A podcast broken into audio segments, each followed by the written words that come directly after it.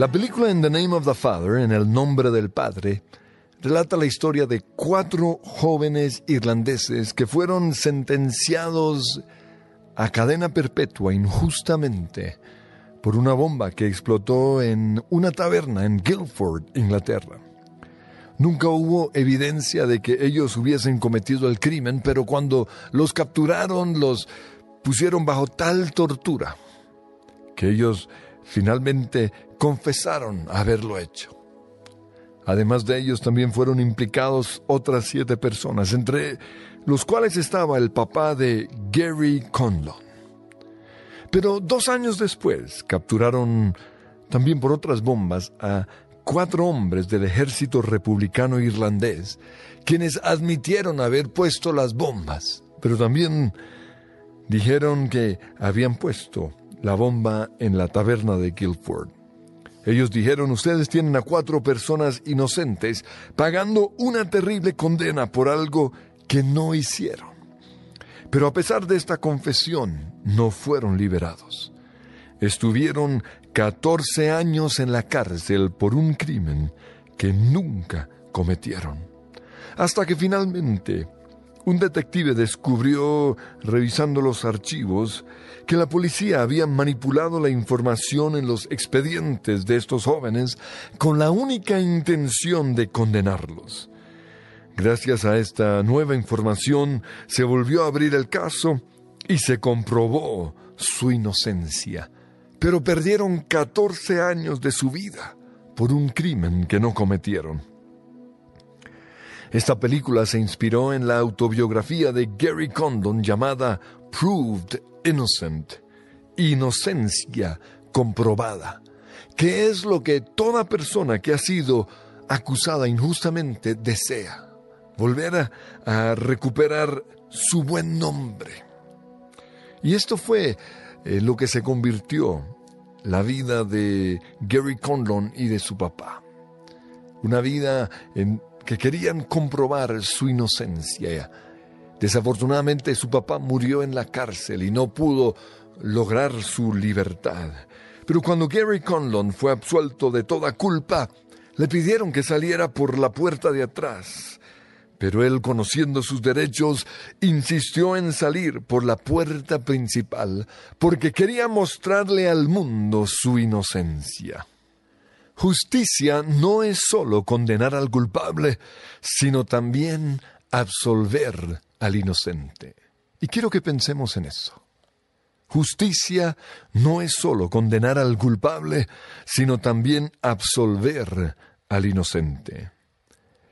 Miqueas 6:8 dice: Ya se te ha dicho lo que de ti espera el Señor, practicar la justicia y amar la misericordia. Pues Jesús también fue sentenciado injustamente. Y debido a eso su nombre fue manchado. Pero ¿qué hizo Jesús ante la injusticia? En Isaías 53, 7 dice, fue oprimido y tratado con crueldad. Sin embargo, no dijo ni una sola palabra.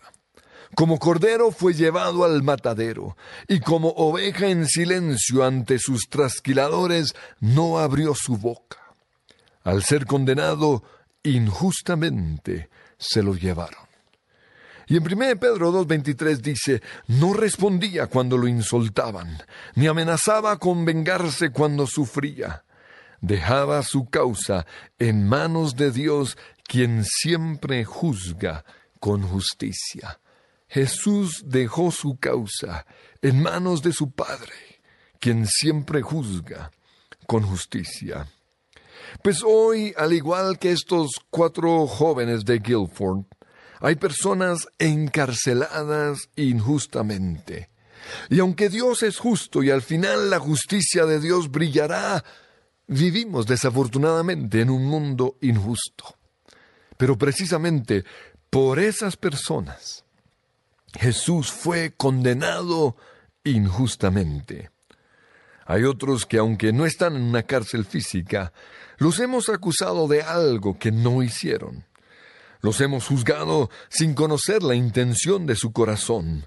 O hemos señalado una falta desde nuestra perspectiva, porque lo que para unos es pecado, para otros no lo es.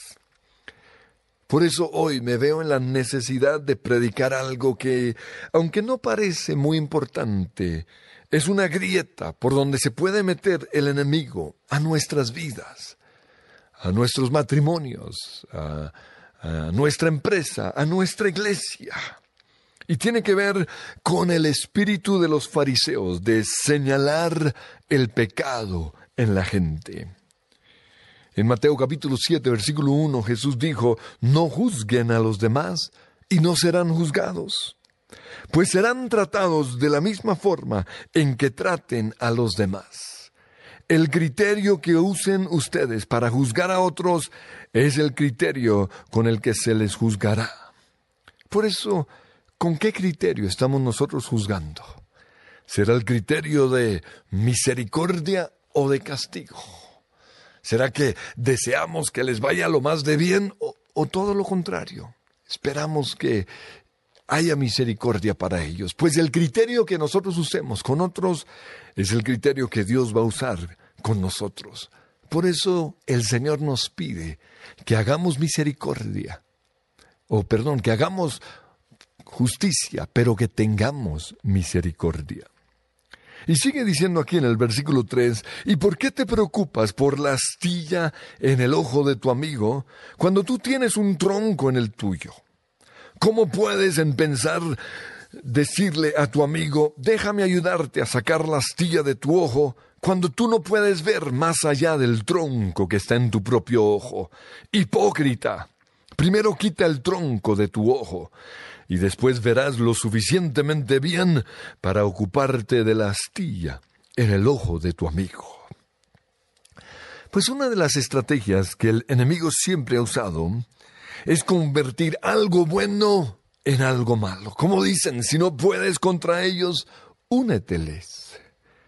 Él ha logrado convertir el mensaje de gracia en libertinaje pero también por otro lado ha convertido el mensaje de santidad en legalismo.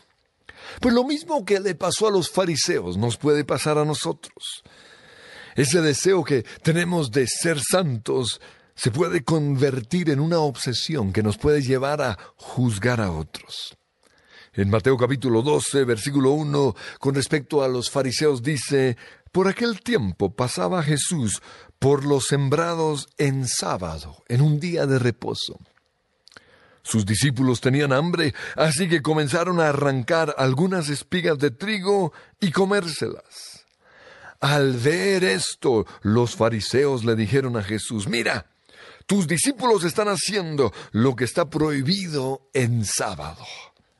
Aquí dice, al ver esto. Los fariseos buscaban cualquier peca para señalar. Pero Jesús, ¿qué les dijo? En el versículo 7, Él dice, si ustedes supieran lo que significa, lo que pido de ustedes es misericordia y no sacrificios, no condenarían a los que no son culpables. Dios no quiere esfuerzos humanos. Dios no quiere legalismo. Lo que Él quiere es misericordia es que el camino de Dios para ser libres del pecado no es condenar a la gente, no es señalarle los pecados a todos, sino tener misericordia de ellos. Hasta el día de hoy, el mensaje de condenación no ha podido liberar a nadie de su pecado. Recuerden, una vez más, el caso de la mujer adúltera, que fue traída a donde estaba Jesús para que él la apedreara. Jesús dijo, el que esté sin pecado, que tire la primera piedra. Y la Biblia dice que todos se fueron. Por eso Jesús le preguntó a esta mujer, ¿dónde están los que te condenaban? Y ella le dijo, se han ido. Y entonces Jesús le dijo, pues yo tampoco te condeno. Ve y no peques más. No podemos ser santos sino hasta que se ha quitado la etiqueta o la culpabilidad que ha sido puesto sobre nosotros. Cuando condenamos a alguien, esa persona no puede vivir en santidad. Pero entonces ante esto surge la siguiente pregunta. ¿No debemos confrontar el pecado en la gente? Pues veamos qué es lo que dice la Biblia. Gálatas capítulo 6 versículo 1 dice, Hermanos, si alguien es sorprendido en pecado, Ustedes que son espirituales deben restaurarlo con una actitud humilde. Fíjense que aquí dice, si alguien es sorprendido en pecado, No dice si alguien le contó acerca de, del pecado de otra persona. Ni tampoco dice si yo tengo un presentimiento o un sentir o me lo dijo el viento o algo así. No. Debe existir total evidencia del pecado. Pero el propósito no es condenar a la persona, sino restaurarlo. Cuando nosotros señalamos el pecado en alguien, estamos metiéndonos con el carácter y la integridad de esa persona. Por eso no debemos tratar esto a la ligera. Y precisamente por eso Pablo le dice a Timoteo en 1 Timoteo 5:19, no escuches ninguna acusación contra un anciano, contra un líder de una iglesia, contra una persona que está ministrando, a menos que haya dos o tres testigos que la confirmen. Yo creo que con respecto a sacar el pecado a la luz, tenemos una idea equivocada. Por alguna razón creemos que es Dios el que saca el pecado a la luz, que es Dios el que quiere avergonzar a la gente públicamente, pero no es así, ese no es el Dios que encontramos en la Biblia. Todo lo contrario, el que le gusta sacar el pecado a la luz, el que le gusta avergonzar, el que le gusta condenar es al diablo. La Biblia dice que Él es el acusador de los hermanos. Jesús es nuestro intercesor. Cuando nosotros hemos pecado, Él intercede por nosotros. Pero con respecto a la Biblia, perdón, con respecto al diablo, la Biblia dice en Zacarías 3.1, me mostró a Josué, el sumo sacerdote, que estaba de pie ante el ángel del Señor, y a Satanás, que estaba a su mano derecha como parte acusadora. Ahí estaba el diablo, acusando a Josué. Lo mismo dice Apocalipsis 12:10, pues el acusador de nuestros hermanos, el que los acusa delante de nuestro Dios día y noche, ha sido lanzado a la tierra. Entonces, Jesús no es el que nos acusa. Jesús no nos quiere avergonzar públicamente. El que quiere hacer esto es el enemigo. Entonces, ¿qué hace Dios cuando hay pecado en nosotros? ¿Será que nos avergüenza de todo, delante de todos? No. La Biblia dice que cuando en nosotros hay pecado, Dios nos lo revela en el secreto de manera personal. Y la Biblia dice que Él lo hace de la siguiente manera. En primer lugar, por medio del Espíritu Santo. En Juan 16, 8 dice que el Espíritu Santo convencerá al mundo de pecado, de justicia y de juicio. Es la función del Espíritu Santo. El Espíritu Santo pone en las personas, en su conciencia, un sentir.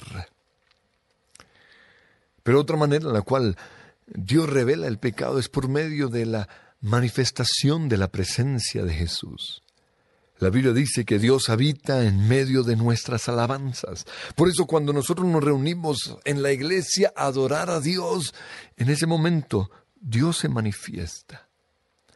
Y en 1 Corintios 14, 24 dice que cuando una persona que no conoce a Dios entra a ese lugar, de repente siente convicción de su pecado. Dice allí, lo oculto de su corazón se hace manifiesto.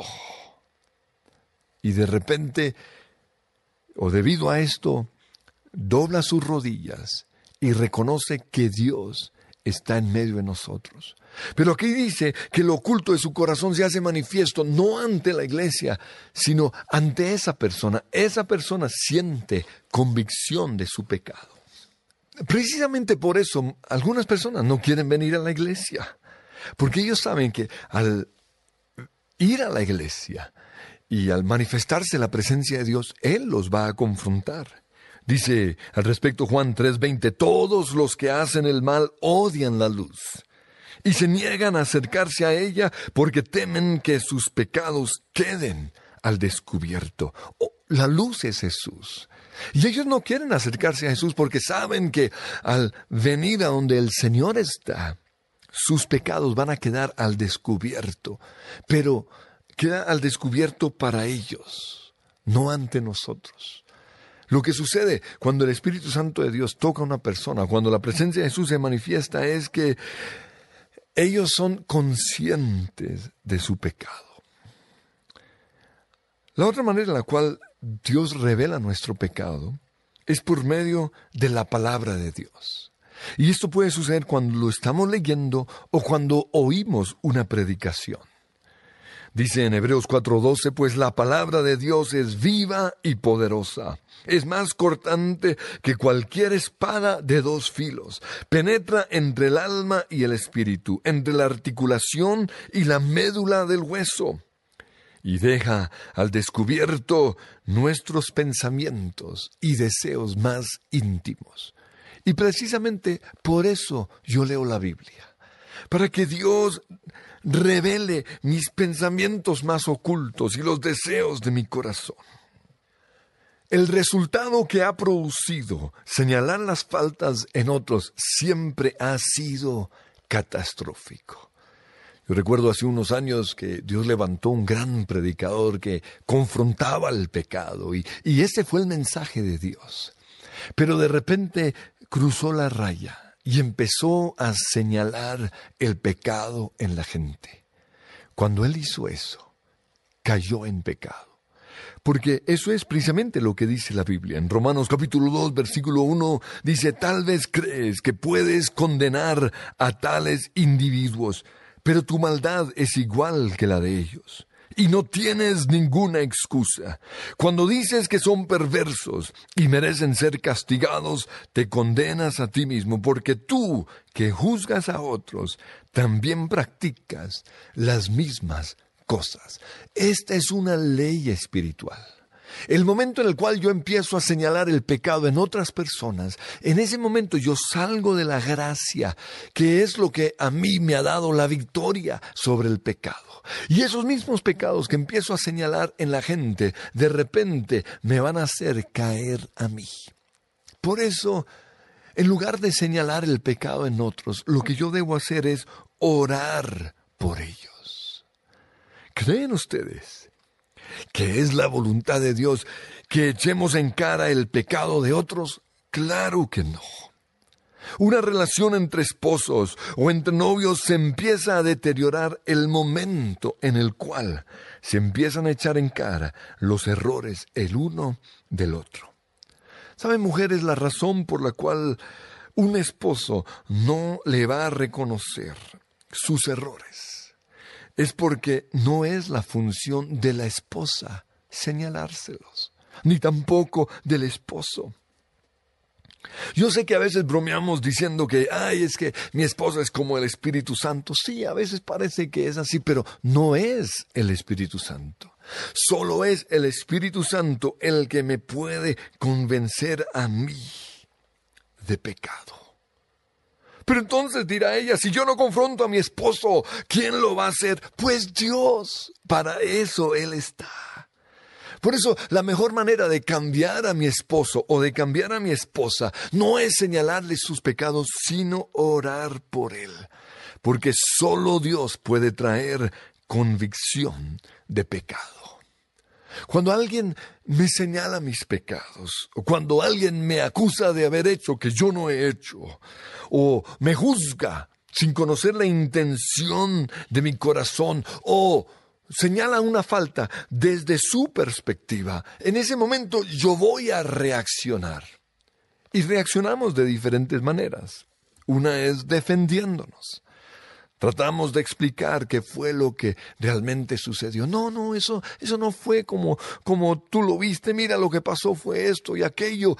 Pero cuando hacemos eso, el acusador nos dice, no se defienda. O el que nada debe, nada teme.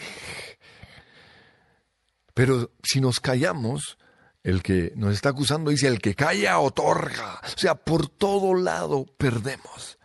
Por eso yo he aprendido que lo peor que puedo hacer cuando estoy siendo juzgado es tratar de defenderme. Otra reacción que vamos a tener es rebotar, Si a mí me señala mis pecados, yo también se los voy a señalar a ella. Y entonces comienzo a decir, en 1985 tú me dijiste, y empezamos a sacar todo lo que está guardado en nuestro interior. Y se inicia una pelea entre el esposo y la esposa, o entre los amigos, una pelea interminable. Y todo porque a nadie le gusta que le señalen sus pecados o sus faltas. La otra reacción que vamos a tener, que posiblemente tengamos, es la mentira. Si alguien nos acusa de algo y es cierto, lo vamos a negar. O vamos a responder con hipocresía. Vamos a fingir que estamos recibiendo la confrontación cuando en realidad no es así. Y esto es muy común, especialmente en los jóvenes con sus papás. Para que haya paz en casa o, o, si el papá es muy controlador, ellos van a decir, sí, sí, sí, sí, papá, lo que tú digas, pero adentro no están recibiendo la confrontación de sus papás. Y el resultado es rebeldía. Por eso, tratar de cambiar a una persona en nuestras propias fuerzas, señalando su error o mostrándole su pecado, no sirve para nada, porque estamos tratando de hacer algo que solo el Espíritu Santo puede hacer. Por eso en 2 Corintios 7:10 dice, la tristeza que proviene de Dios produce el arrepentimiento. Cuando el Espíritu Santo de Dios convence a una persona de su pecado, ahí hay verdadero arrepentimiento, que es un cambio de vida. Pero sigue diciendo aquí, la tristeza del mundo produce la muerte. Cuando yo obligo o trato de hacer cambiar a la otra persona, el resultado es muerte. Pero entonces alguien se preguntará, si Dios no quiere que le digamos a la gente su pecado, ¿por qué me lo revela? Pues en primer lugar debemos preguntarnos, ¿fue Dios quien le reveló ese pecado o fue el diablo? Recuerden que Él es el acusador. Entonces Él va a mentir, Él va a engañar. Recuerden que la Biblia dice que Satanás se viste como ángel de luz y nos hace creer que es Dios el que nos está hablando, pero no es así. En segundo lugar, también debemos cuestionar si fue nuestra carne. Es posible que todo eso nos lo hayamos imaginado o que lo hayamos juzgado, desde nuestra perspectiva o desde nuestro dolor. Ahora, si nos hemos hecho estas dos preguntas y aún así estamos convencidos de que fue Dios quien nos reveló el pecado de la otra persona, entonces, en lugar de sacar el pecado a la luz, lo que debemos hacer es orar para que sea el Espíritu Santo el que lo convenza de pecado. Recuerdo hace muchos años que una persona vino y me habló y me dijo que Dios le había revelado, entre comillas, algo con respecto a la iglesia, un pecado dentro de la iglesia. Entonces, yo se lo recibí muy amable. Ah, bueno, muchas gracias, el Señor la bendiga. Y luego me fui a mi casa bien bravo y le dije a Dios, ¿por qué no me lo dijiste a mí? ¿Por qué tuviste que eh, hablar a través de otra persona? Y Dios me dijo lo siguiente, mira, si yo tengo que decirle algo a la iglesia, ¿Tú crees que rompería mi principio de autoridad y se lo diría a otra persona? Claro que no. Yo siempre entro por la puerta principal. En otras palabras, Dios me dijo que lo que esta mujer había dicho no venía de él. Era una acusación del enemigo. Y luego me dio el siguiente versículo, Juan capítulo 10, versículo 1. Jesús dijo, les digo la verdad, el que trepa por la pared de un redil, el que trepa por la pared de una iglesia o de una familia a escondidas, en lugar de entrar por la puerta, con toda seguridad es un ladrón y un bandido. Pero el que entra por la puerta es el pastor de las ovejas. La puerta de una casa es el papá. La puerta de una iglesia es el pastor. Si Dios quiere revelar algo a la iglesia, Él lo va a hacer a través de la puerta principal, que es el pastor. Si Dios quiere revelar el pecado en una iglesia o en una persona, pues Dios se lo va a decir al pastor, no solo porque es el pastor, sino porque también a los pastores Dios les ha dado el don de la misericordia. Un pastor sigue creyendo siempre lo mejor acerca de la gente. Él tiene un don de misericordia impresionante. Por eso cuando Dios le revela al pastor el pecado de alguien, Él no se lo cuenta a nadie. Y gracias a eso, en lugar de destruir esa vida, se logra salvar. Pues hace unos años tuve el privilegio de traducirle a Neil Anderson. Neil Anderson es un hombre de Dios que ha escrito muchos libros que nos han ayudado mucho.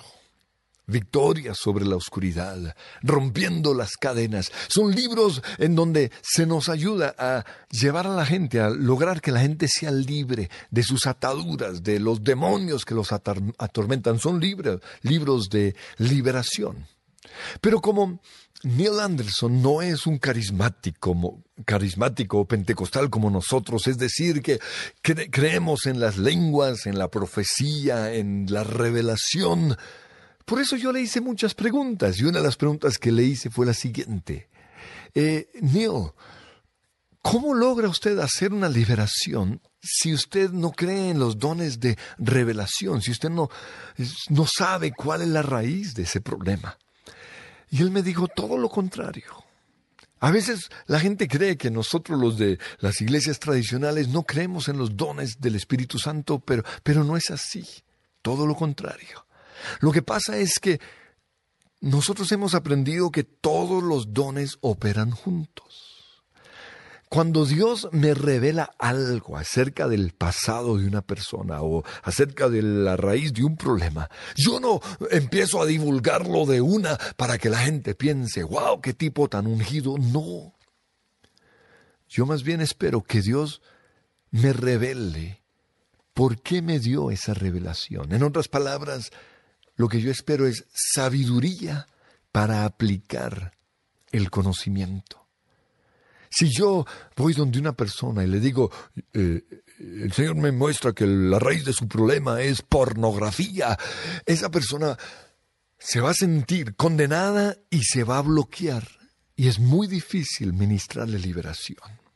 Por eso, en lugar de proclamar lo que Dios nos revela, esperamos en silencio y en oración para que Dios nos dé sabiduría para lograr restituir, porque ese es el propósito de una liberación. Entonces, ¿cómo vamos a restaurar la vida de una persona después de que la ha embarrado? Pues en Mateo 18:15 dice, si un creyente peca contra ti o es sorprendido en un pecado, háblale en privado y hazle ver su falta. Fíjense que aquí no dice que, que le contemos a nuestra esposa o le contemos a todo el mundo. No. Si Dios permitió que yo me enterara del pecado de alguien, Él lo hizo para que yo lo trate a nivel personal con esa persona. Estoy seguro que si lo hacemos así, esa persona va a lograr su libertad y nadie se va a enterar de, de su pecado.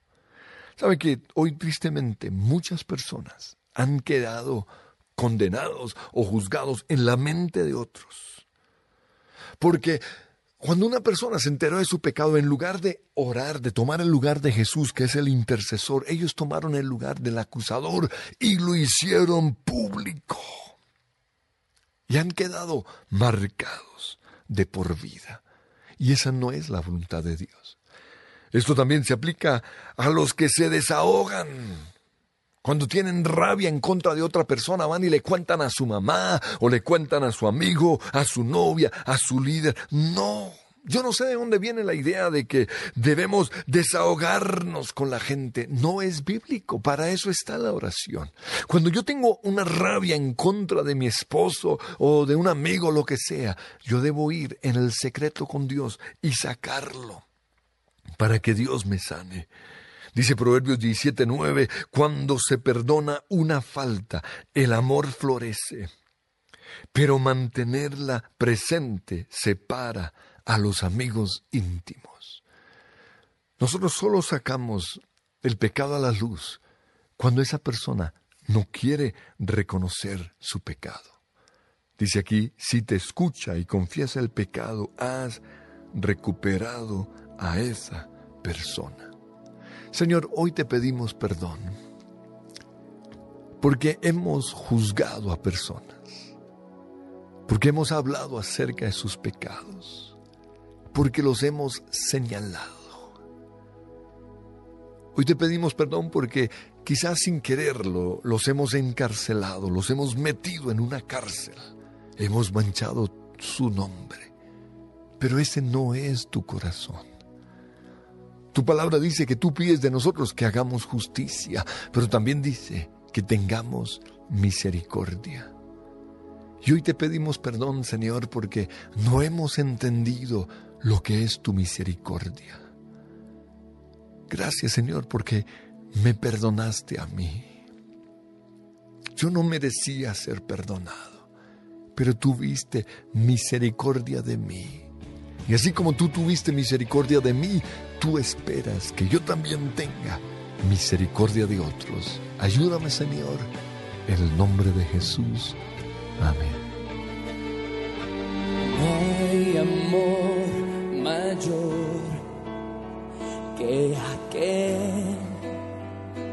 Que da sin reservas amor, amor que da.